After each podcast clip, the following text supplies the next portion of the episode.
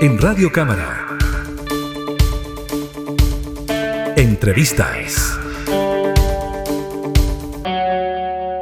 Durante estos días se conmemoran 35 años del triunfo del no, este evento en el que se consiguió por medio de un lápiz y un papel de votaciones de elecciones populares derrocar al dictador Augusto Pinochet y terminar así con la dictadura de 17 años que tuvo nuestro país. Vamos a conversar de este tema con la diputada Mercedes Bulnes, abogada de derechos humanos. Ella vivió en carne propia lo que ocurrió ¿no? con las violaciones a los derechos humanos en dictadura, así que nos interesa conversar con ella. ¿Cómo está, diputada? Muchas gracias por el contacto. ¿Cómo está, Gabriela? Muchas gracias por esta entrevista, pero yo quiero corregirla. A ver. Porque con, esa, con ese no dijimos la dictadura no puede continuar, que lo que quería el dictador en ese momento, que se dijera sí y continuara la dictadura todavía por muchos periodos de manera supuestamente apoyada por la mayoría de la población.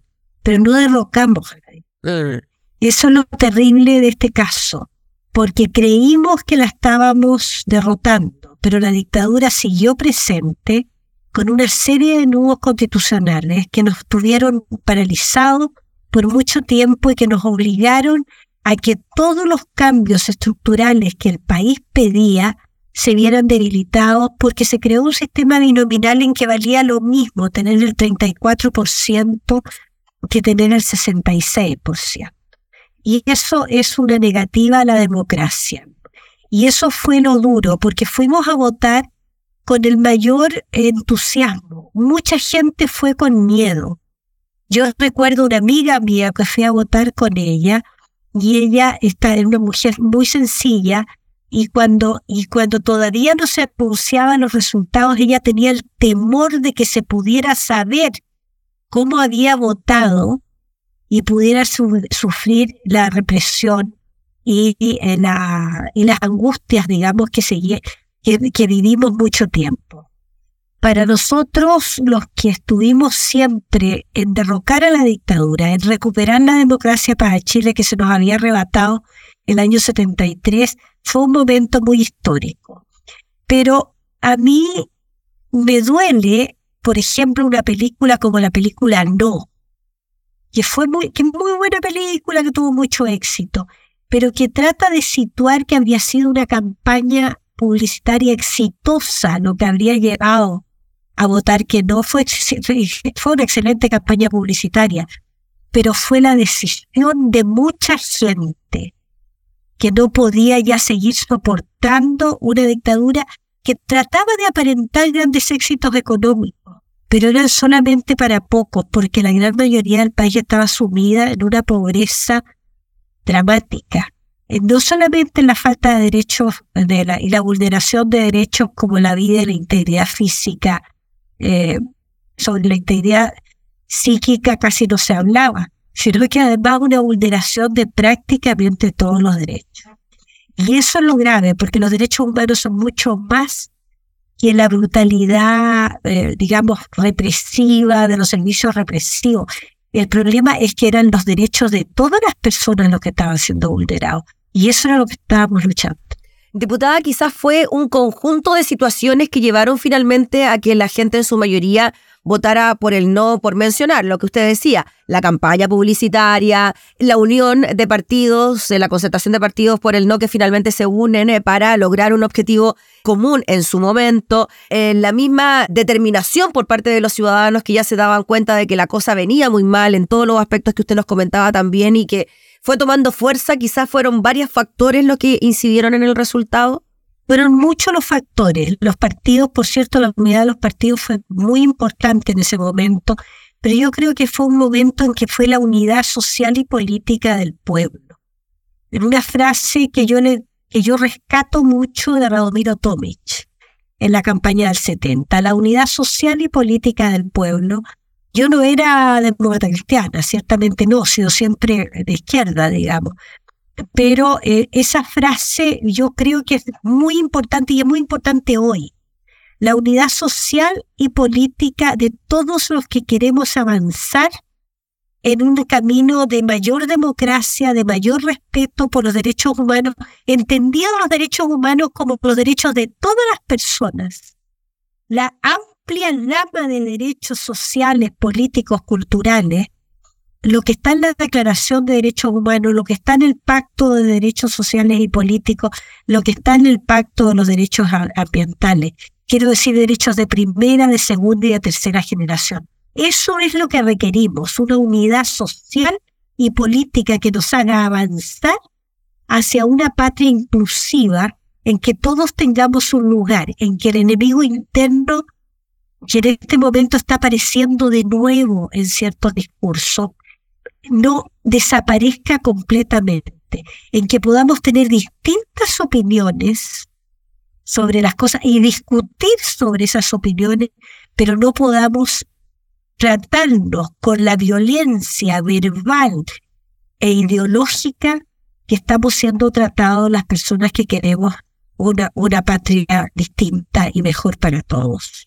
Diputada Mercedes Bulnes, ¿por qué cree usted que a 50 años del golpe de Estado, de hecho, hace poco tuvimos ya la, conmemoración de esta situación, hay una especie de cambio de discurso a lo que se veía conociendo hace aproximadamente 10 años atrás, ¿no? Donde había quizás cierta concordancia social en lo malo del golpe de Estado, las violaciones a los derechos humanos, sin justificar ninguno de los dos acontecimientos. Y después empezaron a surgir voces, ¿no? En el último tiempo, que patrocinan esta situación, que la avalan, que la justifican. Algunos quieren hablar de una verdad histórica, otros quieren hablar de una verdad jurídica. ¿Cómo ve usted este cambio que ha ocurrido en los últimos años? Mira, yo creo que cuando recordamos los 40 años del golpe, se abrió la conciencia nacional a las, a las vulneraciones tremendas que significaron la ejecución política, la desaparición forzada, la tortura generalizada, los abusos, digamos, físicos y, atentatorios contra el derecho a la vida. Pero hoy, cuando cumplimos 50 años, estamos pensando en algo que, que va más allá, que es el tema del quiebre institucional que ocurre el año 73. Porque hasta, hasta quienes defienden el golpe de Estado condenan sus excesos. Lo dicen así condenan los excesos que se habían cometido en materia de, eh, de, de, ejecución política, de desaparición forzada, de tortura. Pero, pero separan, quieren separar eso del hecho de que, de que, de que, de que esto es consustancial al quiebre de la democracia, que era un proyecto de eliminar a lo que, al enemigo interno que llamaban de manera que había que exterminar concretamente a un grupo de la población. Y entonces van a decir, el golpe se justificó en lo que estaba pasando antes. Entonces estamos justificando la violencia y el quiebre de la democracia por supuestas o reales diferencias políticas que pueden ser mayores o menores. Independientemente que se creó ese clima por terceros interesados. Quiero sacar completamente ese hecho del, del, debate, digamos. No es un problema de si crear, crear, sabemos que crearon, que se crearon con el apoyo de distintos servicios de seguridad de Estados Unidos, de Alemania, de Australia, también de Italia. Se han ido mostrando esas cosas y ha habido publicaciones que se han ido desclasificando en los últimos años. Pero más allá de la, de la intervención internacional para crear un clima de desabastecimiento y de enfrentamiento, más allá de eso, justificar la violencia y el quiebre de la democracia en cualquier hecho, me parece a mí inaceptable. Es como decir, y siempre, eh, siempre saco a colación este tema, es como decir que la violencia contra la mujer se justifica en que ella no habría hecho determinadas cuestiones o que, que no tenía la comida a tiempo, que era desordenada, que, que, descuidaba las cosas. Por favor, nada justifica la violencia. Nada. Nada justifica el golpe de Estado. Entonces aparecen en este año quienes pretenden imponer una idea de exclusión de grupos sociales y de grupos políticos vuelven a hablar contra los comunistas como si fuera, como si los comunistas no hubieran sido siempre democráticos en nuestro país. Vuelven a hablar contra una serie de, de, contra, los progresistas, contra el Frente Amplio, porque ustedes dijeron esto, porque ustedes dijeron lo otro.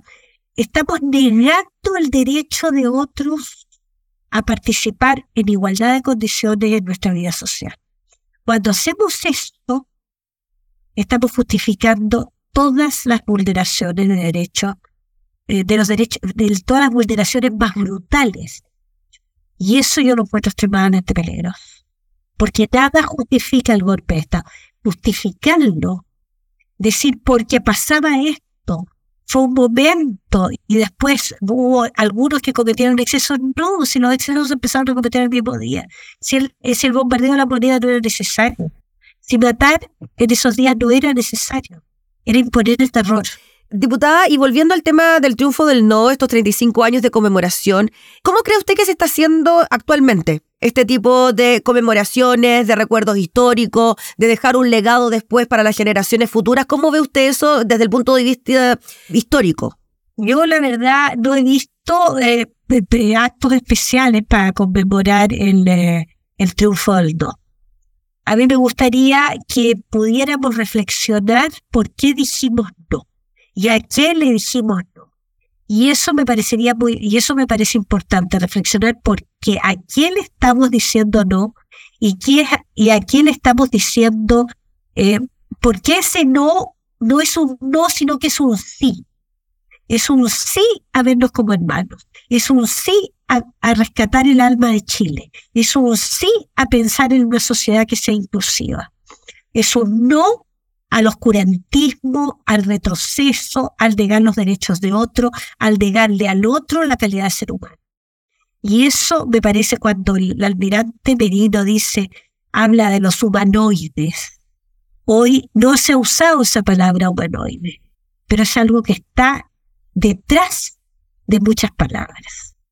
Entonces dijimos sí a la vida, sí a la fraternidad, sí a una política que nos incluya a todos, sí al progreso de nuestro país y le dijimos no a la dictadura y a, y a continuar con una política que excluía a la mayor parte de la población. Diputada, le queremos agradecer por sus reflexiones en estos días en que se conmemoran precisamente 35 años del triunfo del no, un hito en la historia de nuestro país y un hito también para la democracia en Chile. Así que muchas gracias por el contacto.